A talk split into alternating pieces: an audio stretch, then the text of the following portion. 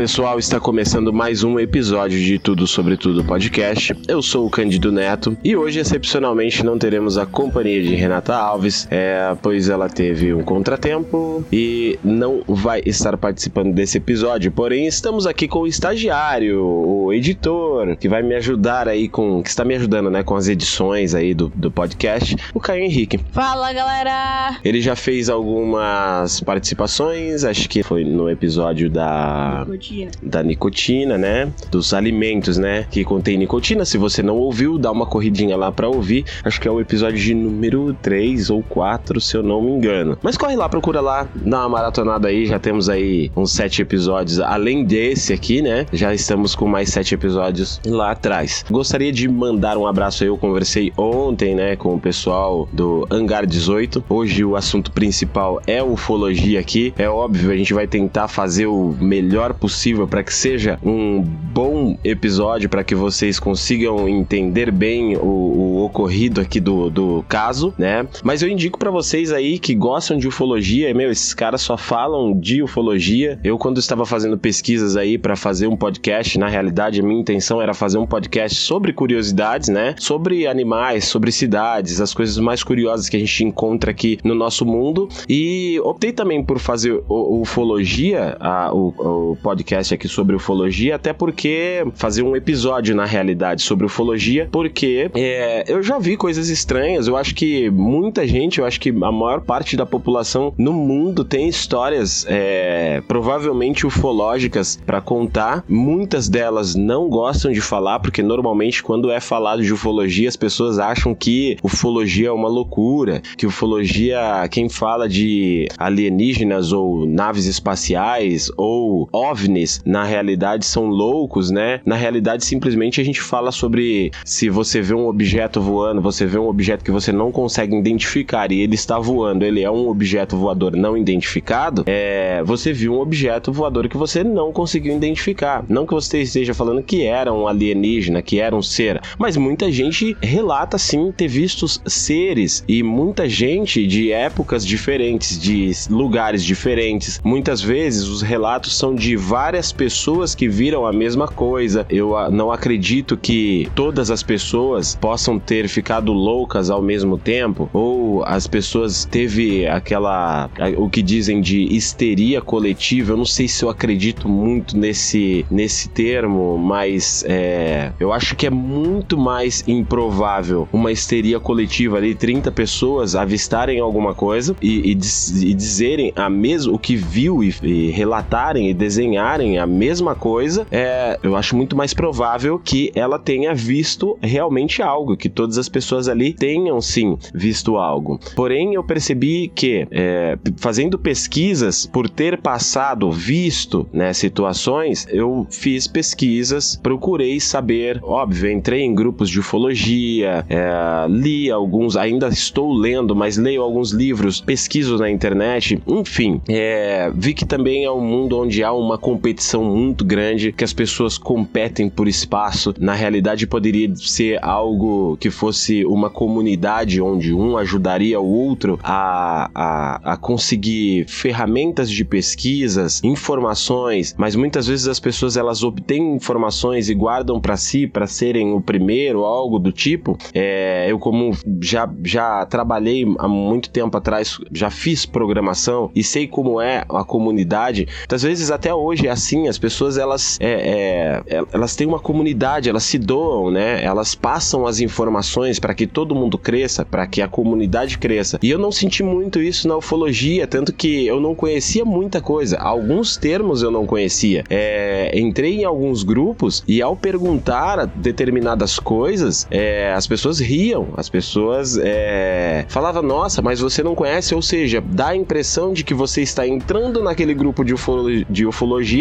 e a pessoa ela acha que você entende já de ufologia, ou seja, um grupo formado por pessoas que entendem do assunto completamente ou um grupo de pessoas que estão aprendendo. Você que é, mexe com ufologia, você que trabalha com, com, com esse assunto no dia a dia, talvez possa me responder isso. Porque assim, é, eu entrei, na maioria, percebi que há uma competição muito grande por informações. As pessoas discordam muito das opiniões, e opinião eu acho que é uma coisa muito particular. Brigam umas com as outras e a gente vê que há uma, uma certa polaridade aí, né? É, como há em tudo, acho que na religião é assim, dentro de, de, da maioria das religiões há uma disputa por poder e não deveria de ser assim um assunto tão sério quanto é a ufologia. Mas, enfim, queria parabenizar o pessoal do, do, do Hangar 18, até porque eu sou um ouvinte, né? E se você está me ouvindo aí, corre lá, dá uma procurada, Hangar 18 no Spotify. É, eu acho que para mim é a referência do podcast de ufologia, tanto que eu procurei outros podcasts, eu procurei o, vídeos, né? Tem muitos vídeos na, na, na internet, mas como eu consumo bastante podcast, eu acabei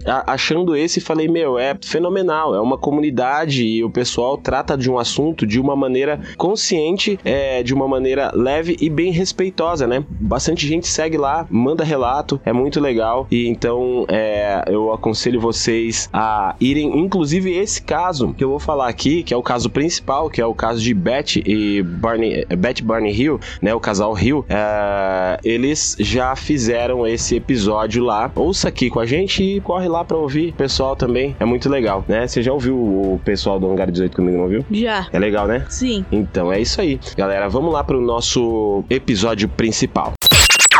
Você está ouvindo?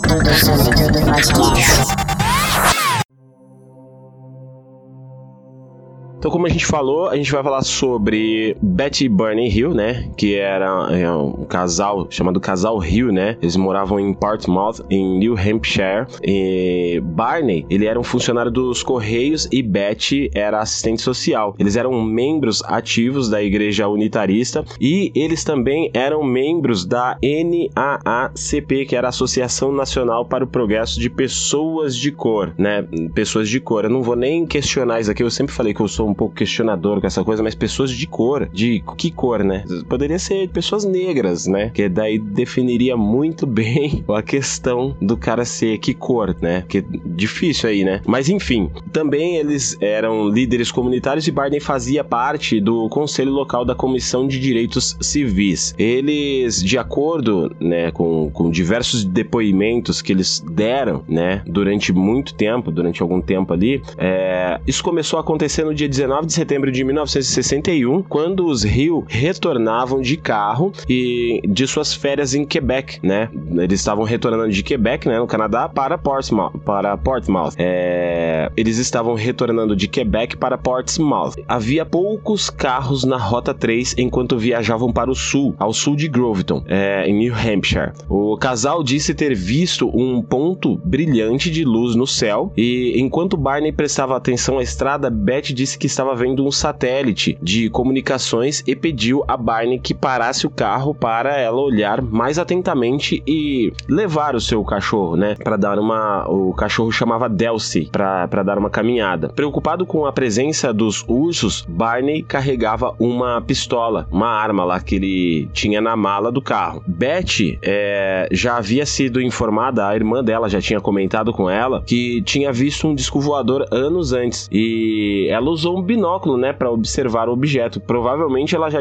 devia ter pensado, falou assim, meu, pode ser um satélite como pode ser o que a irmã dela tinha falado, né? Ou será que é um disco voador aquilo ali? Então ela passou a observar o objeto que piscava luzes multicoloridas enquanto se movia contra a imagem da lua. Barney, que não prestava maior atenção ao objeto, acreditou que a luz era uma aeronave convencional. Os Rio alegaram que continuaram a viagem na estrada isolada isolada, prosseguindo bem devagar para que pudessem observar aquele objeto, que se aproximava mais e mais, né? Que, segundo eles, se movia conforme a topografia, né? Mergulhando frente aos picos e descendo lentamente em sua direção. Em certo momento, pareceu que o objeto pousara no topo do, do Canyon Mountain, mas logo começou a se mover novamente. Apro aproximadamente uma milha ao sul de Indian Head, eles disseram que uma aeronave imensa desceu em direção ao seu carro, fazendo com que Barney parasse no meio da rodovia. A aeronave desceu aproximadamente 25 ou 30 metros do Chevrolet Bel Air 1957, que era o carro deles, né?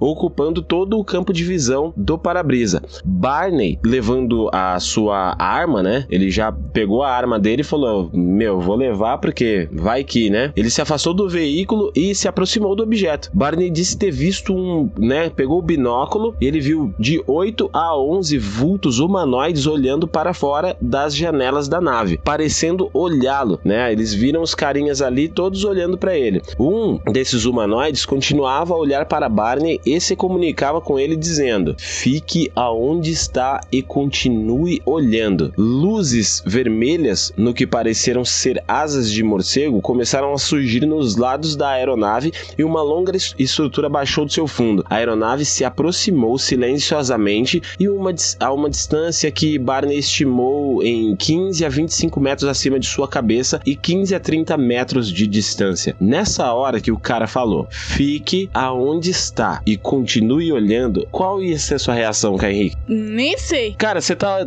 tá olhando para um negócio que você nunca viu ali, cheio de janelinha, uns caras lá em cima e você, meu, porque olha a distância que o cara tá e você ouve o cara falando, provavelmente ele tava falando por telepatia, aí ele, você ouve ele falando, fique onde está e continue olhando, meu amigo, eu sei qual que ia ser a sua reação. Pegar o carro e fugir. Correr o mais rápido possível, porque, eu, meu, qual é a vez que você, em sua sã consciência, em sua vida, é, você que está nos ouvindo, ouviu alguém de longe, a, a sei lá, a muito, muito longe de você, você conseguiu ouvir perfeitamente o que aquela pessoa fala. É difícil. E aí você ouve e você sabe que já tem alguma coisa estranha, que é uma nave que está ali, você tá vendo aquela nave, e aí o cara ainda consegue te falar para ficar ali. Eu sei que tem muita gente que vai falar assim: não, eu ia rezar para ser, me leve embora. É, tem, eu vejo muito comentário em, em canais de filosofia, o pessoal fala assim: ah, eu quero ser abduzido, eles vieram me buscar, me leve embora. Meu, ou eles têm certeza demais do que tem do outro lado e do que vai acontecer, ou é, é, é, é impossível, cara, você. Ou você simplesmente tá tirando um sarro e na hora que isso realmente acontecer, você vai passar um cagaço e vai falar assim: não, eu não quero ser, não, eu vou sair correndo. Eu ia correr muito mesmo. Inclusive, o pessoal do, do, do Hangar 18 colocou na, no, no Instagram deles um, um, uma imagem. Aí tinha lá um, uma estrada escura, era um espaço. E lá na frente tinha um humanoide, assim, com os olhos negros, assim, um negócio preto e branco. Aí tava lá, assim, a resposta. O que você faria? Você continuaria ou você. Eu coloquei meu cagaço geral, velho. Corria, voltava ou passava por cima. Essa foi a minha resposta. O pessoal do Hangar 18 estiver me ouvindo aí, foi isso que eu coloquei lá. Ou eu passava por cima dele, cara, no cagaço. Não ia parar. Nem ia parar falar, ô amigão, nada. Ia voltar com o carro de ré, bater em quem tá atrás, ou ia passar por cima do cara sem, sem dúvida, né? Sem dúvida. Então, aí, ó, você pode ver que eles estavam a, a, a 15 a 25 metros acima da, da cabeça do, do, do Barney. Então, quer dizer, a 15 a 25 metros acima, 25 metros, é alto pra caramba. E o cara tava dentro do local ainda, né? Ele estava dentro do, do espaço e o cara tava conseguindo ouvir ele. O quê?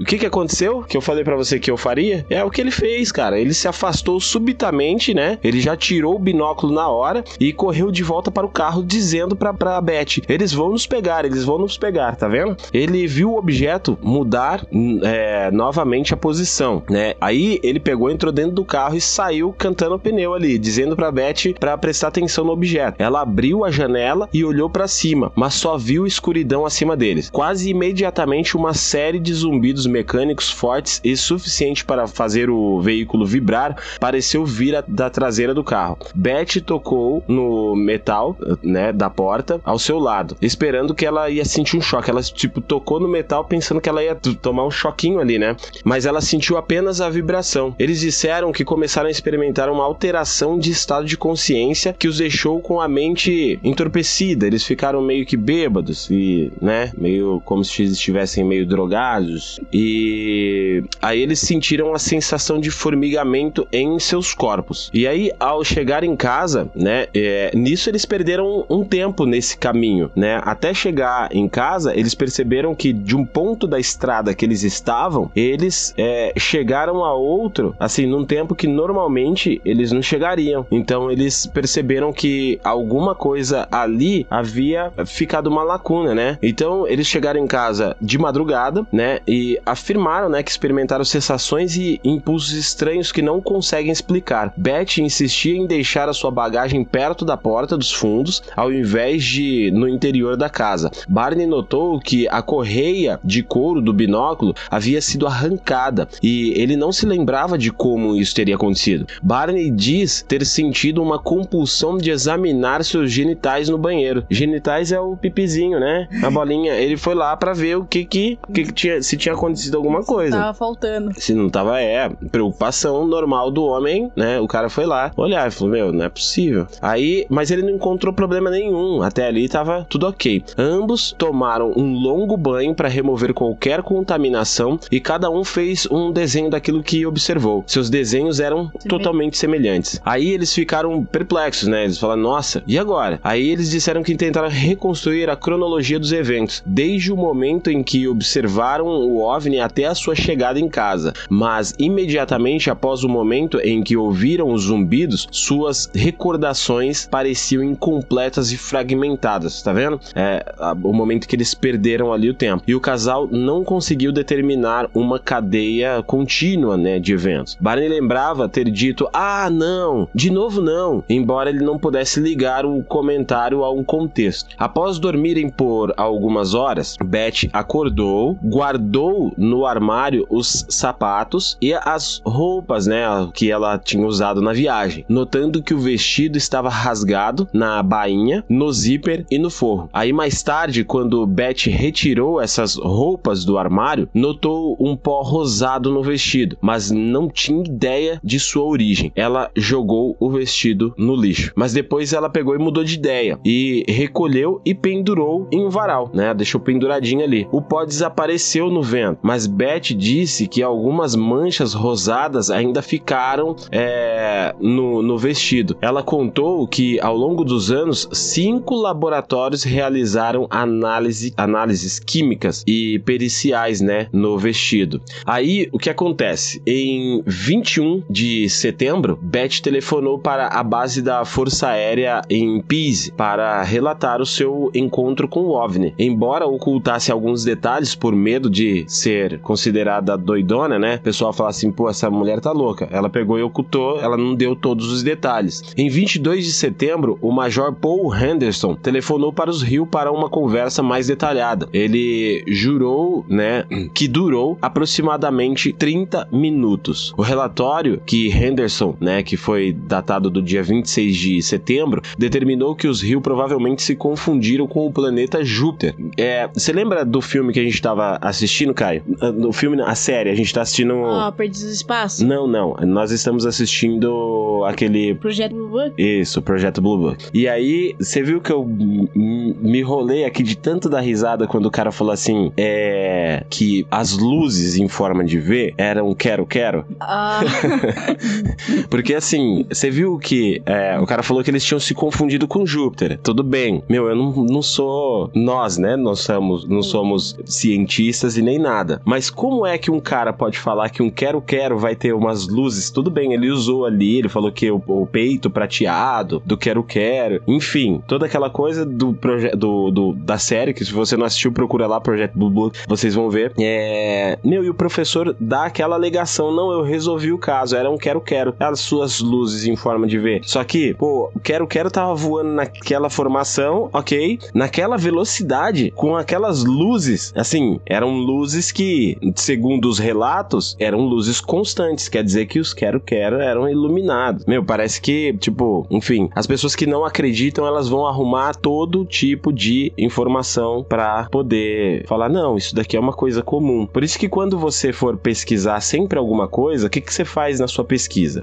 Você vai atrás de pessoas que acreditam, você vai atrás de pessoas que não. Você tem que olhar os dois pontos e fazer uma análise. Na realidade, não é sendo totalmente crente naquilo e nem totalmente cético. Você não pode realmente, tipo, pô, eu, eu vou acreditar, né? Porque você acredita a partir da hora que você tem provas ali que, que meu, são contundentes. Você não tem como você é, fugir daquilo. 2 mais 2 são 4, ponto, acabou. Igual a matemática que a gente tá estudando, né? É ou não é? É. E aí você fala assim, não, o cara fala, não, 2 mais 2 são 3, aí você pega, senta e fala pra ele, então me explique isso, me convença de que 2 mais 2 são 3, né? Não, as, muitas vezes você fala assim, ah, eu vou rir da cara do cara, não, senta e deixa ele explicar. Provavelmente ele não vai ter uma explicação coerente, né? Mas vai que, né? Isso daqui é um- só uma, uma conjectura, é só uma analogia, né? Que a gente tá fazendo, tá ilustrando. Mas é, é mais ou menos isso. Então você deixa que a pessoa explique dentro das suas pesquisas que você faz pra ver se aquilo realmente aconteceu, pra ver se é verdade. Você tem que olhar os dois lados. Você não pode ser totalmente crente naquilo, mas você também não pode ser totalmente cético. Que é, que é cético é aquela pessoa que Não acredita. que não acredita, que não sabe o que realmente é. Então vamos lá. Então ele falou que eles se confundiram ali com o planeta Júpiter, né? Aí o seu relatório foi encaminhado para o Projeto Blue Book. é, para o projeto Livro Azul, né? Do, é, que era o projeto de pesquisa sobre OVNIs da Força Aérea dos Estados Unidos. Ou seja, o projeto Blue Book, ele se tornou aí uma série. E a gente estava fazendo esse comentário aqui é, justamente sobre a série que a gente tá assistindo. Série essa, inclusive, que volta aqui, eu tô falando do Hangar 18 aqui, é, direto, né? e aí eu ouvi, é, a primeira vez que eu ouvi sobre o, o- a, a série e tal, foi no H18, eu fui procurar lá pra ver. E aí a gente começou a assistir o, esse projeto, né? Que é o, uma pesquisa de OVNIs aí sobre a força da Força Aérea dos Estados Unidos. Enfim, voltando ao assunto, poucos dias depois do encontro, Betty tomou é, emprestados vários livros sobre OVNIs na biblioteca local. Não tinha internet, né? Fazer pesquisa no Google e tal. O que que acontecia? O que acontecia comigo muitas vezes quando ia fazer é, as minhas aulas, as minhas aulas autodidatas sobre informática. Eu pegava os computadores e não conhecia o que era e tudo, eu ia na biblioteca pra Pegar o livrinho e. e des- decifrar tudo aquelas coisas, inclusive, inclusive o inglês, né? O inglês era, era aprendido na marra, porque na época que eu falo pra você aqui hoje que não tem essa questão de o inglês, o português hoje tá em praticamente todos os softwares que você tem, mas na época, quando eu comecei a mexer com o computador lá, quando era o Windows 95, né, não tinha, era tudo em inglês. Então você tinha que aprender a informática, além de aprender a informática, apre- aprender o inglês, porque o Windows 95 que eu tinha era totalmente em inglês. Então, é, aí aí poucos dias depois, né, ela tomou esse- os livros aí emprestados da biblioteca local e um deles foi escrito pelo major aposentado dos fuzileiros navais americanos, o Donald Keyhoe, que também era líder do, do NICAP, um grupo civil de pesquisa sobre OVNIs. É, duas semanas após o encontro com o OVNI, Beth diz que passou a ter pesadelos recorrentes e que aconteciam quase todas as noites e eram tão vívidos que permaneciam em sua mente durante todo o dia. Ela ficava com aquilo lá na cabeça dela todos os- o dia inteiro. Aí, em, vez, em 26 de setembro, Beth mandou uma carta para Keyhoe. Nela contava toda a sua história, incluindo todos os detalhes sobre as figuras humanoides que ela não tinha informado à Força Aérea. Em sua carta, Beth dizia que ela e o Barney estavam pensando em serem hipno- hipnotizados, né, para recordarem o que havia acontecido. Posteriormente, a carta foi repassada para Walter Webb, um astrônomo de Boston e membro também do NICAP. É, essa coisa de ser hipnotizada existe. A pessoa ela é hipnotizada para ela poder lembrar de coisas do passado, entendeu? Tem gente que fala que lembra quem foi no- numa vida passada, se, sei lá. Aí tem pessoas que falam assim, ó, você é melhor você não saber quem você foi. Vai que você foi aquele cara que ajudou Hitler a matar um monte de gente, ou você pode ter sido uma pessoa boa, como você pode ter sido uma pessoa ruim. Algo assim, o que eu leio bem superficial sobre isso aí é assim, mas eu não tenho interesse em voltar atrás, não. Aí, ó, ela se encontrou com o Webb em 21 de outubro de 1961, né?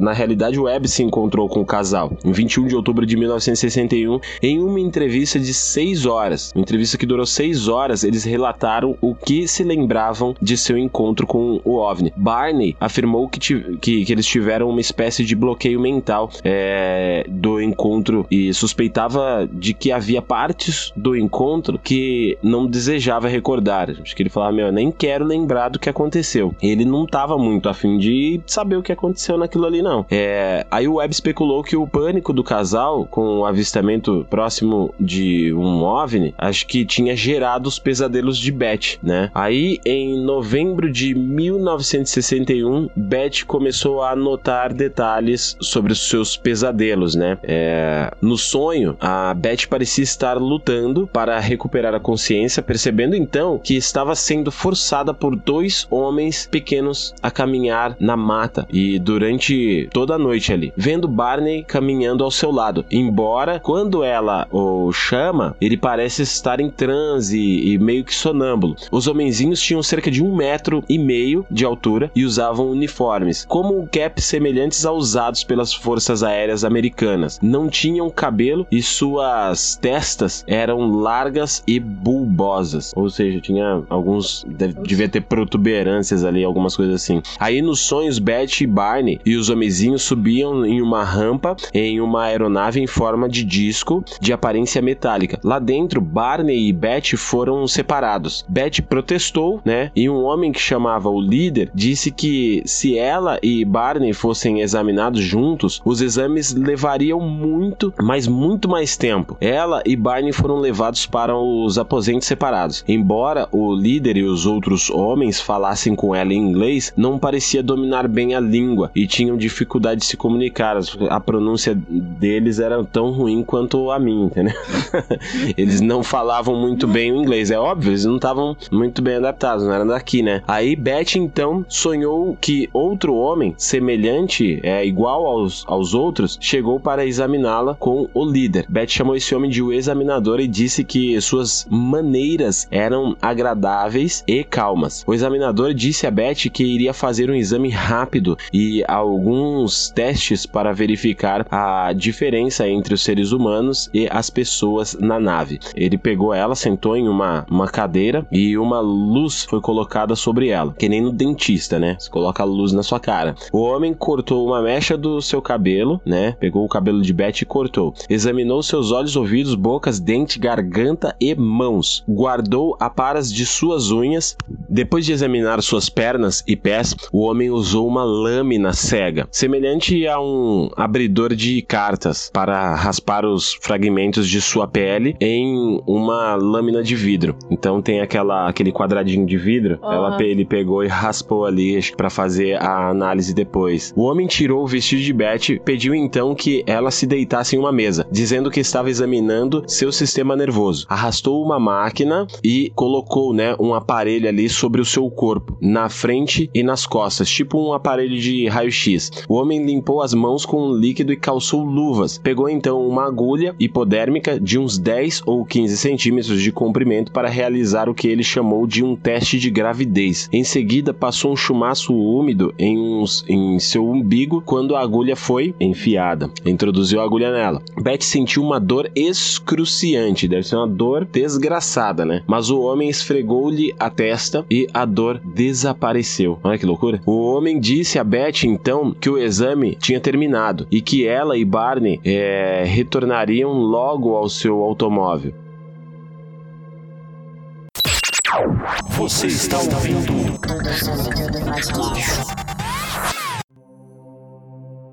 Ela começou a conversar com o líder, mas foi interrompida quando outro homem entrou na sala parecendo agitado e falou com o líder em um idioma estranho. Eles saíram do aposento às pressas, deixando Beth sozinha. Retornando algum tempo depois, o líder examinou a boca de Beth e parecia tentar puxar os dentes da sua boca. Como ele não conseguiu, o líder perguntou por que os dentes dela eram fixos e os de Barney saíam da boca.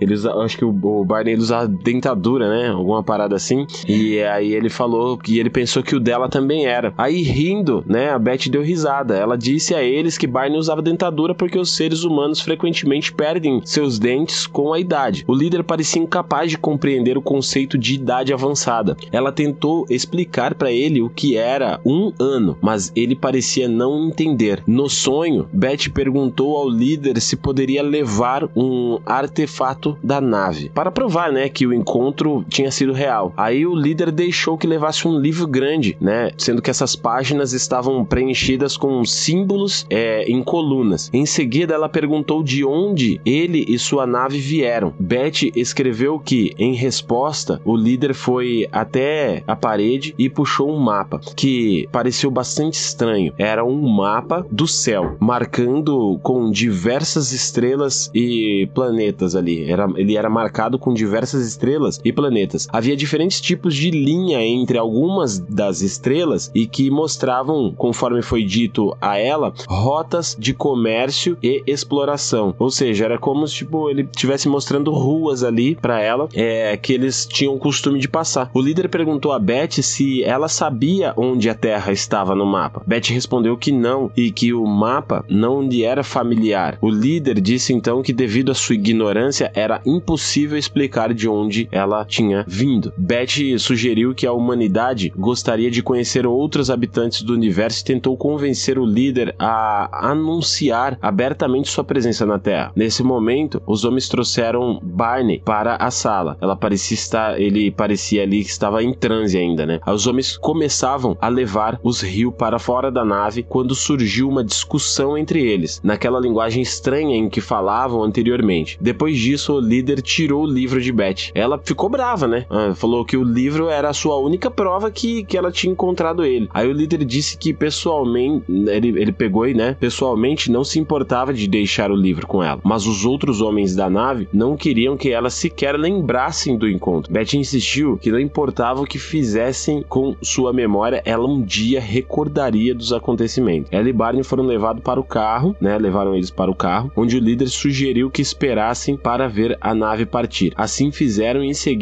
retornaram sua viagem. Beth dizia que o acontecimento fora milagroso e excitante, mas Barney não dizia nada. O sonho dizia, é... o sonho de Beth, né, terminava com ela perguntando: "Agora você acredita em discos voadores?" Porque na realidade o Barney ele não acreditava nisso. Ele ele, ele falava que disco voador o quê? Isso não existe não. Balão. Entendeu? Não, ele não, não acreditava. E ele era veterano de, de, de- da Segunda Guerra, se eu não me engano. É, irritado aí, o Barney dizia: Não seja ridícula. Embora Beth pensasse que seus sonhos pudessem refletir eventos reais, Barney se mostrava mais cético. Ele não acreditava, acreditando que sua mulher tivera simplesmente vários sonhos vívidos. Em 25 de dezembro de 1961, eles foram novamente entrevistados longamente pelos membros do NICAP e dessa feita, né, por, pelo Jackson Robert e Human. Tendo lido o relatório inicial de Webb, Jackson e Human tinha, tinha, eles tinham muitas perguntas, né, para os Rio. Uma das principais perguntas era sobre a duração do evento. Nem Webb nem Hill notaram que, embora a viagem devesse durar aproximadamente 4 horas, o casal só chegou em casa 7 horas após sua partida. Quando Roman e Jackson ressaltaram essa discrepância, né, para os Rio, o casal ficou atônito, sem conseguir explicar, uma circunstância frequente relatada em casos alegados de abdução por alienígenas,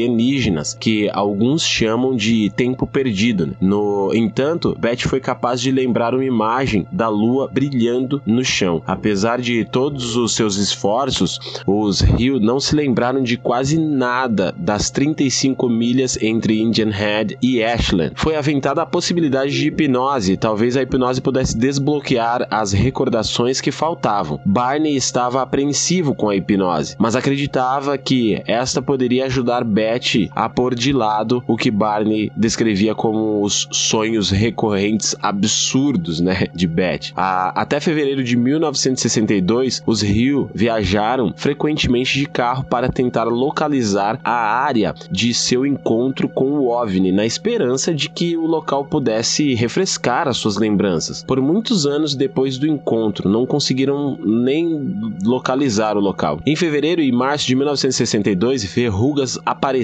em um círculo quase perfeito ao redor da virilha de Barney em- e foram removidas cirurgicamente. Aí, em 23 de novembro de 1962, o casal compareceu a uma reunião no presbitério de sua igreja em que o palestrante convidado era o capitão Ben Sweat, da Força Aérea dos Estados Unidos, que publicara recentemente um livro de poesia. Após o capitão ler uma seleção de suas poesias, o pastor pediu que falasse sobre seu interesse pessoal em hipnose. Após o término da reunião, se conversaram com o capitão em particular e contaram sobre o que lembravam, né, do seu estranho encontro. Ele se mostrou particularmente interessado no tempo perdido da história dos Hill. Os Hill perguntaram a Sweet se poderiam hipnotizá-los para que recuperassem suas lembranças. Mas Sweet disse que não estava qualificado para aquilo e avisou que evitassem hip hipnotizadores amadores como ele. É, ele sabia que se você fosse hipnotizado, é, poderia,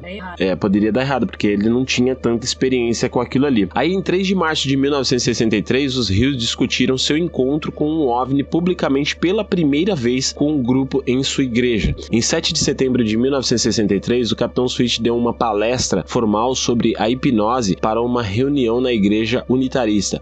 Após a palestra, o casal disse ao Sweet que eles iriam visitar um psiquiatra, o Dr. Stephens, de quem eles gostavam e quem eles confiavam, né? O capitão então sugeriu a Barney que perguntassem ao doutor o que achava do uso da hipnose em seu caso. Quando se encontrou novamente com o doutor, Barney perguntou sobre a hipnose. O Dr. Stephens recomendou é, ao casal que procurassem o Dr. Benjamin Simon é, em Boston. Em novembro de 63, é, eles falaram para o grupo amador de estudos sobre OVNI no Queens Center em Massachusetts. Os Rios, o casal, é, encontrou o Dr. Simon pela primeira vez em 14 de dezembro de 1963 e no início de suas conversas, o Dr. Simon determinou que o encontro com o OVNI causara mais preocupação e ansiedade em Barney do que ele queria admitir. Embora o doutor considerasse impossível a hipnose popular, né, de extraterrestres, parecia óbvio que os, o casal genuinamente acreditavam ter avistado um OVNI com ocupantes parecidos com seres humanos. O doutor então esperava des descobrir mais, né, sobre essa experiência ali através da hipnose. O doutor então começou as sessões de hipnotismo com o casal em 4 de janeiro de 1964, né? Betty e Barney foram hipnotizados diversas vezes cada um e as sessões continuaram até 6 de junho de 1964. As sessões de hipnotismo aconteceram separadamente para que não escutassem uns as recordações do outro, ou seja, para que eles não ficassem né, infectados com o que um outro faria. Vamos lá para as sessões do Barney. Barney foi hipnotizado primeiro, né? As suas sessões foram frequentemente emocionais, pontuadas por é, rompantes de raiva, expressões de medo e episódios de choro histérico, né? Aquele choro histérico. Barney disse que, por causa do medo, manteve os olhos fechados durante a maior parte do encontro no OVNI. É, com base nessas respostas iniciais, o Dr. Simon disse a Barney que não se lembraria das sessões de hipnose até ter certeza de poder lidar com as lembranças sem ficar mais traumatizado ainda. Hipnotizado, Barney revelou ainda que o, a correia do binóculo partiu quando ele correu do OVNI para o carro. Lembrou de dirigir o carro para longe do OVNI, mas que depois que sentiu irresistivelmente compelido a sair da estrada e a dirigir mata dentro, acabou avistando seis homens na mata, ordenando que Barney parasse de dirigir. Olha lá, coitados deles se fossem eu ali, cara. Eu sei que se, se, atropela, se atropelar os três. Provavelmente eles iriam ser atropelados, cara. Eles iriam. Meu, é. Você tá numa situação de fuga. Eu, esse é o meu pensamento, tá? Podem me. me é, infelizmente, assim, se quiserem me julgar aí, pode me julgar, mas assim, é o meu pensamento. Cara, você tá numa situação de fuga e medo. Tem seis caras que param na frente do seu carro. Ou seja, eles não estão te acenando e nada. Eles simplesmente param e entram dentro da sua mente e falam para você: pare o carro agora. Meu, se, posso, sei lá, acontecer alguma coisa ali, mas que eu vou colocar meu carro ali na, em cima deles, isso vai acontecer provavelmente. Então, esses caras aí ordenaram que ele parasse de dirigir. Três dos homens se aproximaram do carro, disseram a Barney para não temê-los. Contudo, né, aquilo ali, ele continuava ansioso e relatou que o líder pediu que fechasse os olhos. Enquanto estava hipnotizado, Barney disse: Senti como se seus olhos tivessem penetrado nos meus. Olha que loucura! Senti como se, meu, se os olhos daqueles bichos lá tivessem penetrado nos deles. As criaturas descritas por Barney eram extremamente semelhantes às descritas por Beth, ou seja, os dois viram a mesma coisa. Em seu estado hipnótico, é, não a dos sonhos, no entanto, Barney descreveu os olhos como sendo muito maiores, se estendendo mesmo até os lados de suas cabeças. As criaturas frequentemente o fitavam nos olhos. Barney, é, é, o Barney disse, né, que com um efeito terrível e mesmerizador, hipnotizado. Barney disse coisas como: somente os olhos estão falando comigo. Tudo que vejo são esses olhos. Nem mesmo estou com medo de que não esteja em um corpo. Ou seja, ele, ele ficou muito apavorado só de ver aqueles gigantes olhos, assim, aquelas coisas enormes, né? É, é, imagina, você nunca viu um negócio desse, cara. É, é imagina você ver um, um troço desse daí. Provavelmente você vai passar é, é, um, um cagaço, ó. Nem mesmo estou com medo de que não esteja em um corpo. Eles apenas estão lá. É, ou seja, praticamente ele só conseguiu enxergar os olhos do cara. Eles apenas estão perto de mim, pressionando meus olhos. Barney disse que ele e Beth foram levados para a nave e em formato de disco, onde ele e Beth foram separados. Levado para uma sala por três homens de baixa estatura, Barney foi despido por esses homens que mandaram-no deitar em uma mesa de exames retangular. Ao contrário de Beth, a narrativa feita por Barney foi fragmentada e ele manteve os olhos fechados durante a maior parte do exame. O cara tava com medo, né? Um dispositivo em forma de copo foi posto em, um, em sua genitália. Tá vendo porque que ele foi ver lá se o playground dele tava ali? é, porque, né, colocou um negócio lá, agora se lembrou. Ele não teve é, é, nenhum tipo de problema, embora Barney acreditasse que uma amostra é, de seu esperma, ou seja, a intenção dele ali, é, deles ali era coletar o esperma dele, né? É, mas ele falou assim que acho que nenhuma amostra do seu esperma foi coletada. Os homens rasparam a sua pele e investigaram seus ouvidos e boca. Um tubo ou cilindro foi inserido em seu ânus.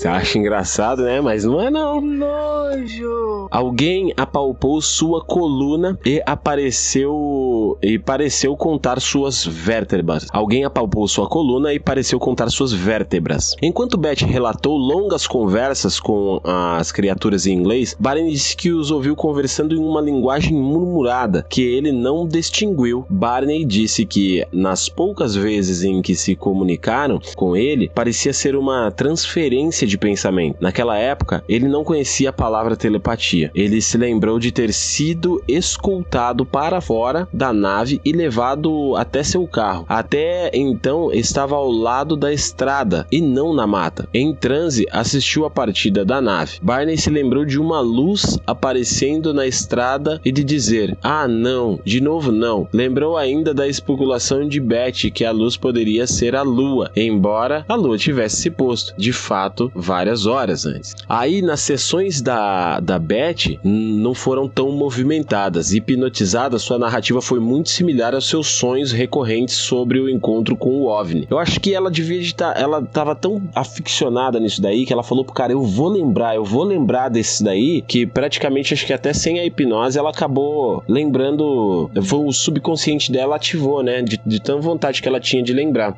Então, os sonhos foram recorrentes sobre o encontro com o OVNI. É, com as duas diferenças marcantes. Quando hipnotizada, os homens não tinham nariz grandes nem cabelo. O Dr. Simon sugeriu que Beth fizesse um esboço do mapa estelar. Ela hesitou, achando que não seria capaz de escrever com precisão a qualidade tri tridimensional né, do mapa que viu na nave. Por fim, no entanto, fez o que o Dr. Simon, ou Simon, né, sugeriu. Embora dissesse que o mapa tinha muitas estrelas, desenhou apenas aquelas que lembrava seu mapa consistia em 12 estrelas maiores conectadas a três estrelas menores que formavam inconfundivelmente um triângulo. Segundo ela, ele foi dito que as estrelas conectadas por linhas cheias eram rotas comerciais, enquanto as linhas tracejadas representavam rotas menos navegadas. Aí temos a conclusão do Dr. Simon, ou Simon, como queiram. Depois de extensas sessões de hipnose, o doutor concluiu que as as lembranças de Barney do encontro com o OVNI eram uma fantasia inspirada pelos sonhos recorrentes de Beth. Embora o doutor admitisse que essa hipótese não explicava todos os aspectos da experiência, acreditava que essa era a explicação mais plausível e coerente. Ou seja, você tem que ter uma explicação plausível e coerente. Barney rejeitou essa ideia, observando que, embora as recordações do casal se interligassem de alguma maneira, havia partes de ambas as narrativas que eram únicas de cada uma. Agora, Barney estava pronto para aceitar que eles haviam sido abduzidos pelos ocupantes de um OVNI, embora nunca aceitasse o fato tão completamente quanto Beth. Embora o casal e o doutor discordassem sobre a natureza do caso, concordaram que as sessões de hipnose foram eficazes. É, e os rios já não eram atormentados por pesadelos e ansiedade gerado pelo encontro, né, com essa nave. Depois disso, o doutor escreveu um artigo sobre o casal para a revista Psychiatric Opinion, explicando suas conclusões de que o caso representava uma aberração psicológica singular. Eu acho que é por isso que muita gente é,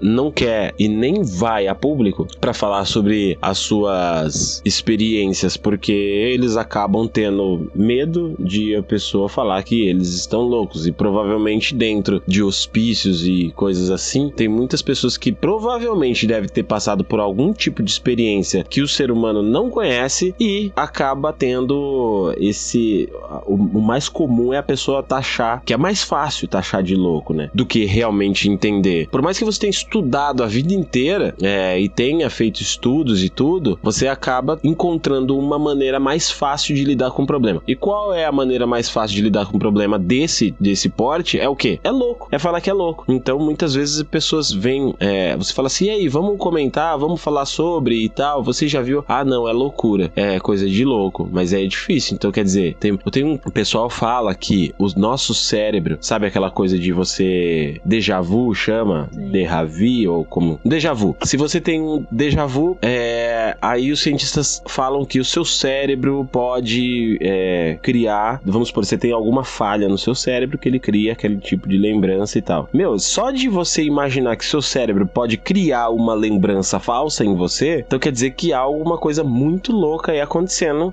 talvez até mais louca do que se você realmente tivesse visto um disco voador. É muito mais louco o seu cérebro criar uma imagem falsa ou alguma coisa do que você ver realmente alguma coisa acontecendo. Para mim, é muito mais bizarro quando você fala quando, que seu cérebro criou do que você realmente viu, entendeu? Aí o que que acontece? É, os, eles, o casal retornou às suas vidas normais, né? E eles estavam dispostos, né, a discutir o encontro com o OVNI entre amigos, família e um pesquisador de OVNIs ocasionais, mas o casal aparentemente não se esforçava para ficar buscando publicidade ali sobre o assunto. Aí, em 25 de outubro de 1965, um artigo de jornal mudou tudo. Uma história de primeira página no Boston Traveler perguntava: o mistério do OVNI. Teriam eles raptado um casal? O repórter John Luttrell, de Traveler, é, recebeu uma fita de áudio com a gravação da palestra né, do casal no Quincy Center, no início de 1963. Luttrell soube que os, o casal se submeter à hipnose, né, com o doutor e obteve notas da entrevista com os investigadores. Em 26 de outubro, o artigo de Luther chegou ao UPI e o casal passou a receber a atenção internacional. Em 1966, o, o escritor John Fuller obteve a colaboração do casal, né, e do doutor para escrever o The, The Interrupted Journey, a viagem interrompida. É um livro sobre o caso. O livro incluía uma cópia do desenho de, que a Beth fez, né, do mapa estelar. E o livro fez sucesso rapidamente e teve várias edições. Muitas das anotações de Beth, além de fitas e outros itens, fazem parte da coleção permanente da biblioteca da Universidade de New Hampshire, onde estudou é, alguns itens, acho que o, o, o vestido, essas coisas aí estão nessa universidade aí, né? Aí as pessoas que não acreditam, né, que são aqueles uh, a explicação né, dos céticos, eles acreditam que Betty Hill tem uma personalidade propensa à imaginação. Diferentes indicadores psicológicos apontam nesse sentido. Primeiro, ela era fácil de hipnotizar, o que é um traço da personalidade fortemente correlacionado a, uma, a tendências projetivas. Depois da suposta visão do UFO, ela leu livros né, relacionados ao assunto e passou a ter sonhos vívidos, o que é outra característica de uma personalidade imaginativa. A análise dos céticos é através de hipnose. Beth e Barney desenvolveram ambos a síndrome da falsa memória. Antes do casal consultar um hipnoterapeuta, Beth contou seus sonhos vívidos ao marido, o que explica os elementos comuns do testemunho dos dois. A história dos Rio tornou-se a narrativa padrão para que quase todas as alegações de abduções posteriores. Ou seja, tem muita gente que, que fala de abdução, né? Que ela fala assim. É, eu já li sobre, inclusive, que pessoas que alegam terem sido abduzidas, mas nunca viram esse caso ou outro caso. Pessoas simples, pessoas que não têm nem acesso. A mesmo hoje em dia tem pessoas que, que têm tipo de relato que elas nem acesso à informação e nem a esse tipo de conteúdo elas têm. Então, provavelmente quem estuda, quem lê, e eu vejo muita gente que estuda, que lê e fala que queria ter algum tipo de. Eles não têm. Bom, e daí é, esse foi o caso que a gente tentou dar uma, dar uma passada. Esse foi o caso que eu achei muito interessante, muito curioso. E é um caso ufológico é, muito famoso. Espero trazer mais casos desse aqui no nosso podcast. É, eu espero que vocês tenham curtido. O Caio vai editar daqui a pouco esse podcast para subir, né, Caio?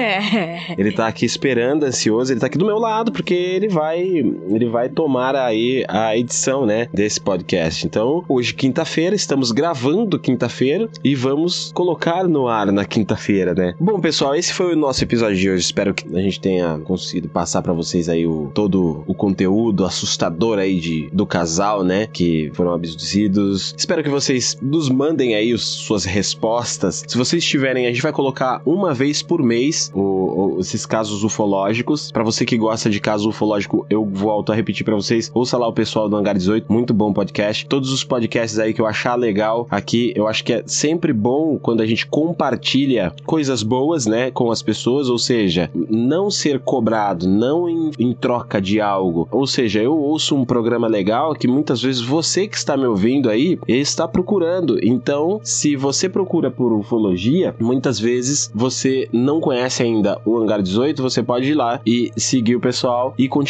com a gente aqui nas curiosidades, que aí o próximo episódio a gente vai falar sobre um bichinho muito especial, cheio de poderes, né, que existe aqui no nosso planeta Terra, bichinho poderoso e vamos falar sobre ele. Enfim, mais sobre ufologia uma vez por mês. Então, se você tiver algum relato e quer que a gente coloque no começo do nosso episódio, você quer ouvir o seu relato rolando aqui, manda pra gente no 11 95746 5930, que é o nosso WhatsApp. Ou você pode também nos mandar pelo direct do Instagram é, ou no e-mail tudo sobre tudo podcast@gmail.com. Valeu, pessoal. Um abraço a todos, um ótimo final de semana e fiquem, fiquem ligados. ligados.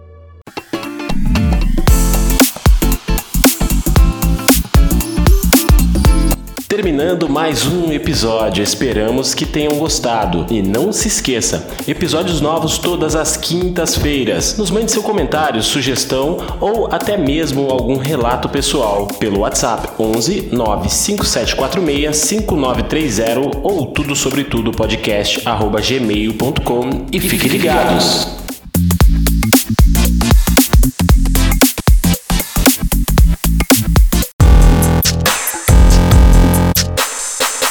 Sobretudo Podcast.